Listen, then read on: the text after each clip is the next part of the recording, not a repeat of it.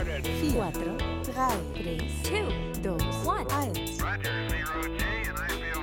Herzlich willkommen zu einer neuen Ausgabe von D18 Foto Podcast. Mein Name ist Dennis 18 und heute ist so ein bisschen eine Mischfolge. Es gibt so ein paar Dinge, über die ich euch reden möchte. Und zwar zum einen natürlich gerne über meinen neuen Podcast, den Traumbilder Podcast. Da werdet ihr euch nicht drüber wundern. Natürlich äh, erzähle ich euch da wieder ein bisschen was von. Und zum anderen habe ich ein paar Sachen entdeckt im Internet und das ist eine total spannende Geschichte. Also, falls ihr es noch nicht kennt, Internet, ne? Kann man doch schöne Sachen finden.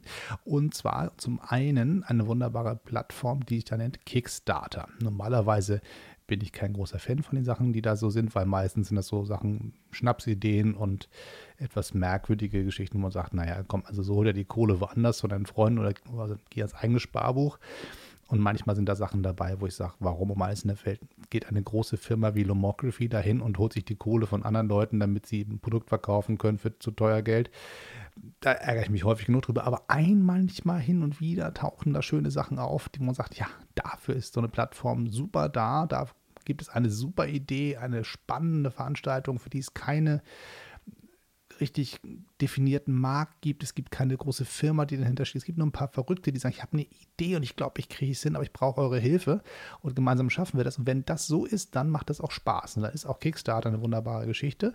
Und eins der Produkte, das ich da gerade entdeckt habe, das ist, da bin ich ein bisschen zu spät, habe ich festgestellt. Das Ding ist ausgelaufen Ende des Jahres, des, des letzten Jahres, 2018. Aber ich habe es jetzt entdeckt und ich dachte, ich erzähle euch mal, was ich da gefunden habe. Vielleicht ist es für den einen oder anderen für euch schon ja, alter, kalter, kalter Kaffee, alter Hut, weiß ich nicht.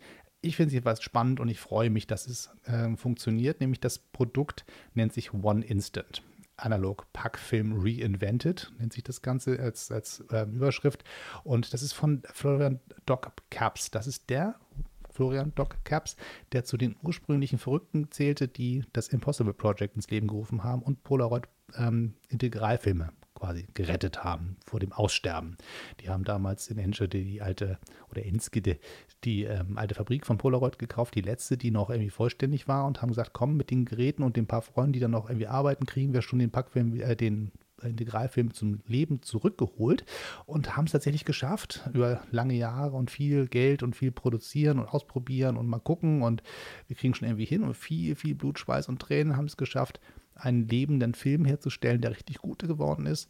Und zwar, ähm, dass man sagen kann, ja, das ist jetzt nicht exakt Polaroid, das ist was eigenes, aber es ist eine richtig coole Nummer. Und es ist auch nicht nur mehr so wie am Anfang, wo man sagt, naja gut, nach zwei Wochen ist das Bild wieder weg, sondern es ist inzwischen ein gutes Material, was auch eine Lagerfähigkeit hat, wo man sagt, das lohnt sich, dass sie mein Geld bekommen haben. Und dann natürlich der nächste Schritt war dann, wir kaufen uns jetzt die Marke Polaroid, die Namensrechte und machen ein Rebranding und sagen, Polaroid ist zurück. Und wir haben jetzt diese Phase des Ausprobierens und des Impossible Projects überwunden und sind jetzt an einem marktfähigen Produkt, wo man sagen kann, das kann auch in normalen Geschäften von Leuten gekauft werden, die nicht verrückt sind und sagen, ähm, ist mir doch egal, ob es richtig gut ist. Hauptsache, ich habe so ein Produkt und Hauptsache, meine Kamera lebt wieder und ich investiere in diesen Entwicklungsprozess, in dem ich jetzt mal ein neues Paket Film kaufe und weiß, der ist noch nicht so richtig geil, aber sollen wir das Geld mal nehmen, damit sie weiterentwickeln können. Jetzt sind sie an dem Punkt, wo der normale Endverbraucher sagt, Mensch, das ist ein tolles Produkt, gib mal her. Da habe ich Spaß dran. So, und ähm, gleich noch neue Kameras dazu gepackt. Das heißt also nicht nur die ganzen Verrückten wie ich, die die alten SX70-Kameras aus dem Regal ziehen und sagen, endlich kann ich wieder einen Film einlegen, sondern halt auch die Leute, die sagen, ach, ich entdecke zum allerersten Mal ähm, Polaroid als äh, Medium für mich und die ganzen Kids, die jetzt mit dem One Step 2 rumlaufen, sagen auf einmal, ah, guck mal, was ich cooles Neues entdeckt habe. Das ist gar nicht neu, aber das macht nichts. Das ist schön, dass es Leute gibt, die das als neu für sich empfinden und damit auch großen Spaß haben.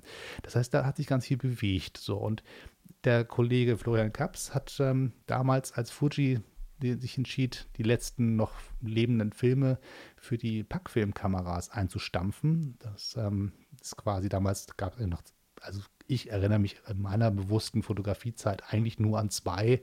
Das war der FP100C und der FP3000B, also Schwarz-Weiß- und Farbfilme ähm, von Fuji. Und davor gab es natürlich ganz viel von Polaroid, gar keine Frage. Aber irgendwann, als Polaroid dann weg war und die nicht mehr herstellte, gab es eigentlich nur noch Fuji als einzige ähm, Möglichkeit, Filme für seine Kameras, so die ganzen Landkameras, diese Faltdinger und die One-Steps und so da konnte man tatsächlich nur mit Fuji-Material arbeiten. Als die gesagt haben, das lohnt sich für uns äh, finanziell nicht mehr, der, Markt ist zu klein, das, wir machen andere Sachen, damit haben wir einfach, es macht keinen Sinn mehr für uns wirtschaftlich, haben die das Produkt gekillt. Und damals gab es einen großen Aufschrei, ganz viele Leute, die auf und ab gesprungen sind und gesagt haben, wir retten die Maschinen, wir kaufen die Fabrik und haben so ein bisschen davon geträumt, so ein Impossible Project Teil 2 zu machen und haben auch die freundlichen Impossible-Leute belatscht, mach doch bitte, mach doch bitte. Und die haben gesagt, nee, das kriegen wir nicht hin. Und dann irgendwann hat äh, Florian Kaps gesagt, ich, der zu dem Zeitpunkt schon raus war beim Impossible Project, ich probiere es nochmal. Ich äh, fahre jetzt dahin. Ich rede mit den Fuji-Leuten. Vielleicht gibt es ja einen Weg, dass man die Fabrik retten kann. Vielleicht können wir irgendwie einen Deal finden, der geht. Und er kam zurück und sagte, die wollen nicht, das interessiert die nicht. Das ist für die alles Pillepalle, die verdienen ja Geld woanders und das ist für die so ein so ein aussterbendes Nischending und dafür sind die nicht da. Dafür ist die Firma wahrscheinlich auch zu groß und zu sehr getrieben von rein wirtschaftlichen Aspekten. Und wenn der Aktionär sagt, wo ist mein Geld, dann ist das die Maßgabe, um die es geht und nicht mehr gibt es eine Community, die Leidenschaft für ein Produkt hat und das am Leben zu halten. Dafür ist für eine große Firma wie Fuji wahrscheinlich schlicht nicht drin. So, und der kam halt ganz enttäuscht zurück und sagte, wird nichts mehr, tut mir leid. Und irgendwie dachte ich, damit sei die Geschichte vorbei. So, wie, wie so noch so ein Film, der gestorben ist, noch ein Produkt, was vom Markt verschwunden ist. Und da war für mich eigentlich das Thema traurig, aber halt irgendwie, naja, gut, das ist halt auch ein altes Medium und vielleicht ist die Nische tatsächlich zu klein, damit Leute überhaupt noch sagen können, das produziere ich in irgendeiner Form. Und außerdem, diese Packfilme sind auch, also neben dem, was da chemisch passiert, das ist ja auch bei den Integralfilmen kompliziert, aber das ist allein von der Faltmechanik her, da sind so viele Papierschichten und Papierlaschen, die miteinander gefaltet und untergesteckt sind. Also wenn man sich das auseinanderfuckelt, so ein Film mal, das, das ist, also das ist Origami für Fortgeschrittene. So, das ist nicht so einfach. Und wenn man das maschinell herstellen will, wenn zehn Bilder nacheinander mit verschiedenen Papierlaschen aus der, aus der Seite der Kamera rausgezogen wird, das geht nicht mal eben so. Das ist ziemlich kompliziert. Ganz abgesehen davon, ähm, dass ähm, diese Maschinen nicht mehr zu kaufen waren, weil die schlicht einfach von Fuji verschrottet worden sind. So, die haben gesagt, weg damit, brauchen wir nicht mehr. Und ähm, ohne diese Originalmaschinen, die nachzubauen und zu sagen, diese Logik, diese alten Faltpack-Filme, das, ähm, das kann man nicht einfach mal eben so mit Bordmitteln im Keller von ein paar Verrückten nachbauen. So, da war das eigentlich vorbei. Und äh, Florian Kaps hat jetzt aber ein paar Leute gefunden, die genauso an diesem Thema sich festgebissen haben, gesagt das mag ich einfach nicht aufgeben, das Thema Packfilm, die gesagt haben, komm, wir machen da was zusammen. Vielleicht kriegen wir was hin und machen es vielleicht ein bisschen anders, ein bisschen kleiner skaliert und haben gesagt, wir machen das jetzt mal so, wir machen die Logik des Bildes, das heißt, so eine Art Sandwich, oben und unten. Das sind quasi zwei Komponenten und dazwischen schieben, schiebt dann die Kamera dann die Chemie und das Ganze entwickelt sich da drin, da pole ich es auseinander und da habe ich ein Negativ und ein Positiv. Also das so, wer das nicht kennt, also ist das so ein bisschen wie so ein Sandwich diese Logik, die behalten wir, machen jetzt aber nicht so einen großen Film mit so zehn Dingern drin und wilden Papierverbindungen, die so keiner nachbauen kann, sondern wir machen das jetzt einzeln. Es gibt quasi ein Blatt, was man einlegt, was man fotografieren kann und rausziehen kann und genau wie so ein Packfilm auseinanderpulen. So, und diese ähm, Logik haben sie vorangetrieben und haben gesagt, wir machen jetzt hier einfach mal einen Kickstarter draus. Und bevor wir so weit sind, dass wir sagen, gebt uns euer Geld, wir kriegen das hin, haben sie natürlich erstmal ausprobiert, ob es überhaupt geht. Sie selber sagen, sie haben gut zwei Jahre dran geforscht und gebastelt und haben auch äh, Menschen gefunden, die ihnen geholfen haben, die eigentlich, ähm, ja, ohne die wäre es nicht gegangen, wenn man ehrlich ist. Also es gibt das äh, 20 by 24 Studio in Ashland in Amerika, die haben eine riesengroße Original-Polaroid-Kamera, die halt äh, 20 x 24 Inch große Fotos herstellt, riesengroße Polaroids. Und dieses Material dafür haben sie halt noch. Und ähm, das haben, da haben sie einen Teil von abgegeben. Das ist das äh, P7-Format. Das ist ähm, Material, was äh, Farbbilder herstellt. Und da haben die einen Teil ihres Materials aufgegeben und gesagt, komm, hier, nimmt das und vielleicht kriegt ihr damit ja was hin, was vielen Leuten da draußen die Möglichkeit gibt, ähm, auch von dieser Packfilm-Geschichte zu profitieren. Und es wurde im Prinzip hergestellt, also großes Material, klein geschnitten, klein konfektioniert und händisch mit Prototypen, die so, so diesen, diese Pots, diese Plastikfolien-Geschichten, äh, wo die Chemie drin ist, die irgendwie aufgeknackt wird, wenn man das Papier durch so eine Rolle zieht, also die Film durch eine Rolle zieht und das Ganze dann zwischen den beiden Filmschichten äh, ausbreitet. Das sind so selbstgebastelte Geschichten, wo sie einmal rumprobiert haben, bis sie es endlich hatten.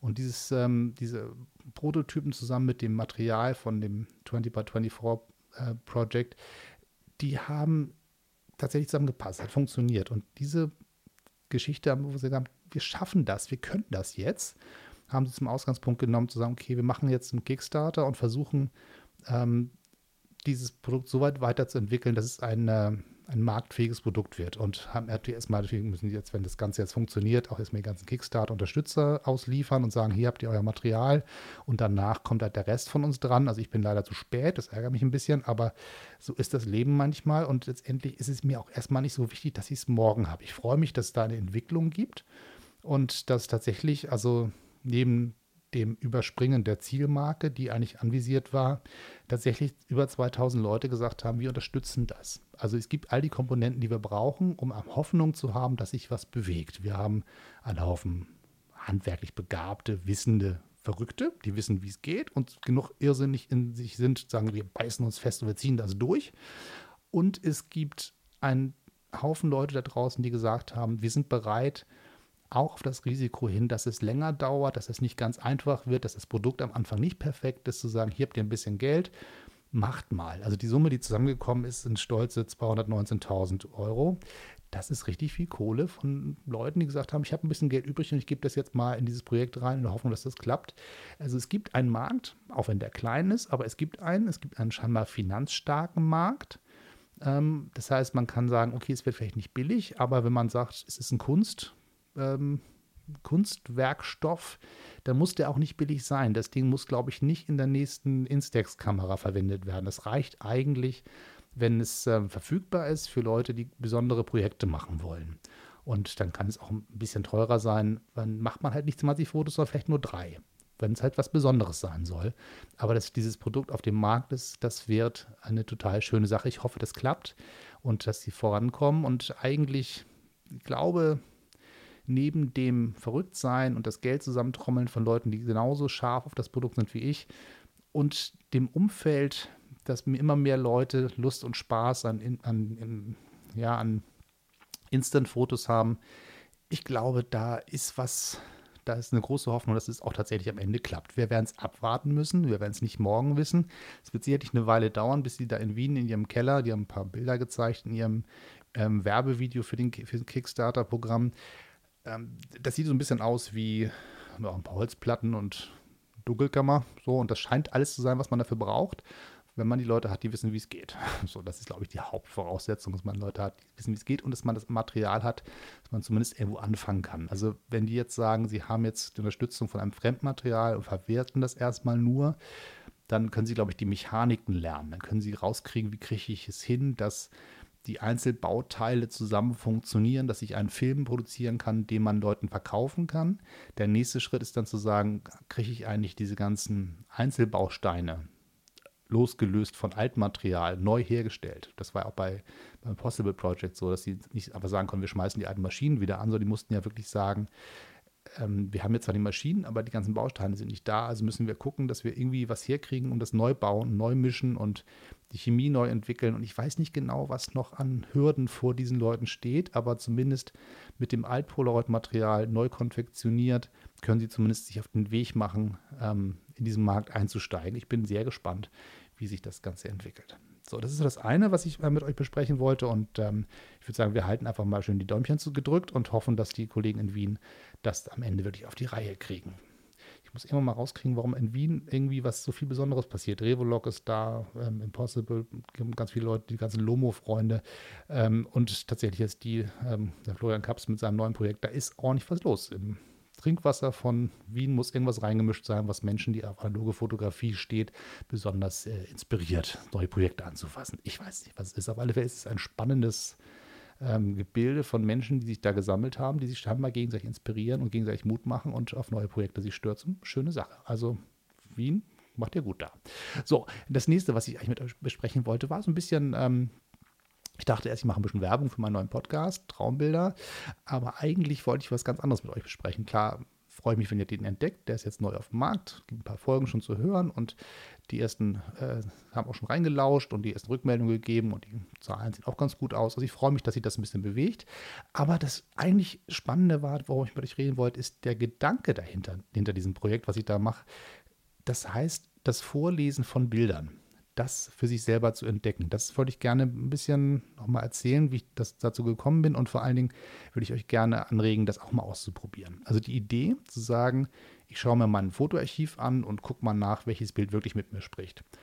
Und äh, also ich hatte die Idee, man könnte auch mal Bilder vorlesen, man könnte so eine Art Wellness-Paket schnüren für Leute, die sagen, ich muss mich ein bisschen entspannen und das Thema Fotografie kommt von mir als natürliches Thema, äh, natürlicher Zugang. Ähm, vielleicht kriegen wir das zusammen. So, und da habe ich mal meine Fotos angeguckt und dann festgestellt, ja, das Bild finde ich total optisch aufregend, das gefällt mir super, ist toll gelungen, Bildkomposition, so wie es sah, so die Farben sind toll und trotzdem irgendwie spricht es nicht mit mir. Es, oder es spricht mir für ein paar Minuten mit mir, aber nicht so ausreichend, dass ich da sagen kann, ich gucke es mir an und erzähle eine gute halbe Stunde darüber. Das kann nicht jedes Foto aus meinem Archiv. So, und da gibt es ein paar Fotos, die habe ich immer so ein bisschen, ja, ist auch ganz hübsch. So, und dann zur Seite geschoben. Jetzt auf einmal entdecke ich sie und stelle fest, ich kann sie mir angucken, ich kann mich vertiefen in sie und ich kann tatsächlich eine halbe Stunde erzählen, was ich da sehe, was in meinen Gedanken ausgelöst wird, was für Assoziationsketten entstehen und bin ganz überrascht, welche Bilder das sind und welche Bilder halt auch manchmal nicht. Und ähm, dieses Neuentdecken des eigenen Archivs über diesen Weg ist ganz, ganz aufregend als Prozess. Nicht nur zu sagen, das Bild ist technisch gut gelungen oder das Bild ist einfach äh, ja hübsch, ne, so, sondern es ist einfach auch was Besonderes, was in mir was auslöst, was mich dazu bringt, ähm, meine Gedanken sozusagen einmal loszutreten, dann sie formulieren zu können, dann die Lust zu haben, darüber zu reden, die Lust zu haben, sich länger auf dieses Bild einzulassen und die Muße zu haben, zu sagen, ich steige tief ein und dann auch den Mut zu haben, Gedanken zu formulieren und, und kommen zu lassen, die man vielleicht am Anfang zur Seite schieben würde. Man sagt, naja, also ist jetzt schon ein bisschen abwegig, aber oder doch ein bisschen privat. Dass man das zulässt, das hat ganz viel mit dem Impuls zu tun, dieses, dass das Bild was auslöst. So, und das ähm, ist spannend. So entdecke ich gerade mein eigenes Archiv mal wieder neu. Das ist total ähm, Zufall nicht wirklich. Es war so ein bisschen verschiedene Bausteine, die in mir immer schon unterwegs waren. Das eine ist der Bereich des, des Entspannungs- und Wellness-Bereich und ein bisschen Meditation, das andere die Fotografie und das dritte halt Podcasting und was für Menschen tun als, als Trainer in der Erwachsenenbildung ist auch so ein bisschen was. Und ähm, all das passt auf einmal zusammen. Dieser ganze Mechanismus klickte ineinander. Und der eigentliche Auslöser war, als ich eine Folge für euch aufgenommen habe, wo ich ein Fotobuch auf dem Schoß hatte und euch erzählte, wie spannend diese Fotos zu lesen seien. Das war so eine Formulierung, die, die purzelte so aus mir raus, die war, hatte ich mir gar nicht vorher überlegt. Ich habe euch versucht zu beschreiben, wie die Fotos, die ich da habe, so spannend sind, dass man sie lesen kann wie ein Text. Und äh, dieser Gedanke hat sich bei mir festgesetzt. Ja, das ist doch echt so ein Satz, der ist ja so raus, rausgepurzelt aus den Lippen und der hat doch irgendwie was. Ist das, ist das ein Kern von irgendwas, was du vorher immer, immer schon in, in dir hattest und zum ersten Mal jetzt aus Versehen quasi formuliert hast? Ist da irgendwie was Spannendes zu entdecken? Und das hat mich nicht losgelassen. Ich habe gesagt, okay, vielleicht habe ich auch Bilder, die man vorlesen kann. Habe ich auch Bilder, die so spannend sind, dass man drauf guckt und sagt, da entsteht eine Art Hörbuch, wenn man es erzählt, was man sieht? Oder was ist das? Habe ich auch solche Bilder?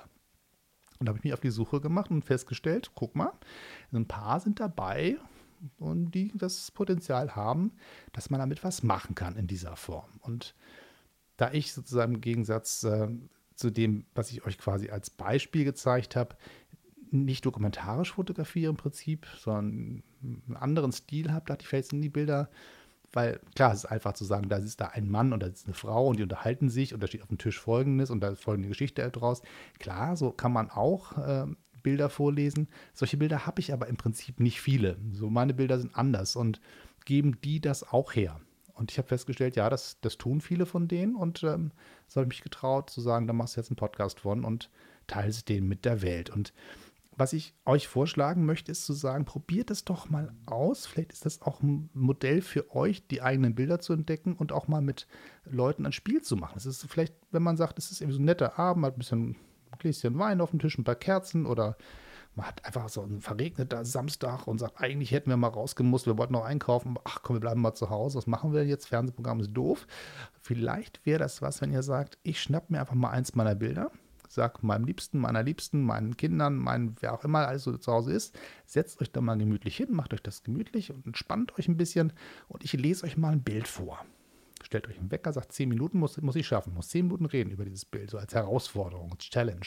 Und dann erzählt ihr, erzählt ihr, erzählt ihr und ihr werdet feststellen, so ganz am Anfang beschreibt ihr so ein bisschen so, was wo ist und welche Farben und, und irgendwann im besten Falle passieren Assoziationen und Gedanken, Erinnerungen, die ihr, die bei euch aufwallen und dann kommt der Schritt, wie kriege ich sie verbalisiert, wie kann ich sie aussprechen, die Sachen, die ich in meinem Kopf habe, die ich da fühle und die ich da sehe, dass andere verstehen, was ich meine.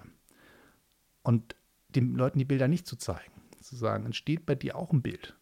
Oder hörst du mich nur reden? das kann ja sein. So, und das ist auch ein Test einmal für die eigene Fotoqualität, die man so hatte und sich das anschaut und sagt, sprechen die Bilder wirklich mit mir?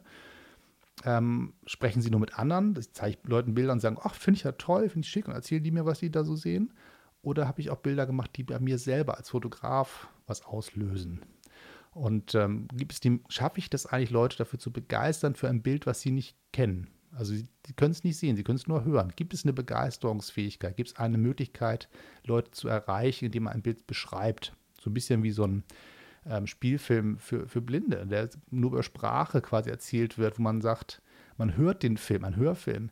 Ist das was? So, und das, ich finde es ein super spannendes Projekt und vielleicht habt ihr Lust, das mal mit eurem Leben auszuprobieren und wenn die sagen, hör mal auf mit dem Quatsch, du machst schon genug Fotografie, belästige mich nicht auch noch damit, nehmt sie nicht persönlich. Sucht euch jemand anders, der dann bereit ist, da mitzumachen. Vielleicht gibt es im Internet ja auch irgendeinen einen oder anderen, der sagt, komm, mach mal ein Google Hangout, lies mir mal dein Foto vor. Das Internet ist ja bunt und es gibt ja alle möglichen Varianten und warum auch nicht das.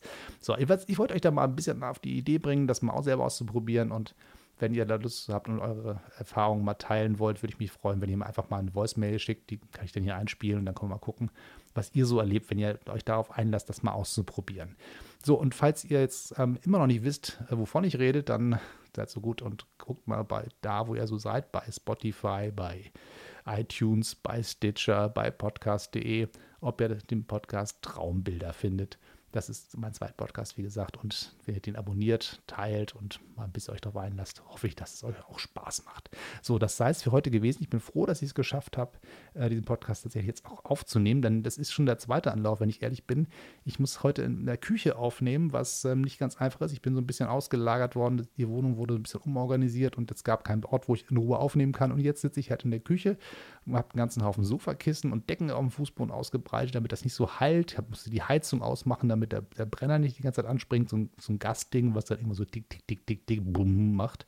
Ähm, nicht so laut, aber es macht halt Geräusche und es klang alles ganz komisch und hat mich furchtbar aus dem Tüdel gebracht. Und der Hall, der hierbei passiert in der Küche, hat mich völlig in den Wahnsinn getrieben. Und dann mittendrin, als ich dann gesagt habe, okay, jetzt lässt du dir auf eins auch egal, jetzt machst du den Podcast trotzdem und wenn es so ist, dann ist es, wie es ist dann auf einmal war die SD-Karte voll. So, und dann mittendrin musste ich dann von vorne anfangen. So, nun haben wir es geschafft. Das Ende ist erreicht. Ich habe eine Podcast-Folge im Kasten und ich kann die Heizung wieder anschalten. Ich hoffe, dass das sozusagen auch gleich wieder anspringt, das Ding, sonst habe ich im Winter ein Problem. So, wie auch immer, sei nicht euer Problem. Ich freue mich, dass ihr dabei wart. Bis zum nächsten Mal. Tschüss, immer schön weiterknipsen.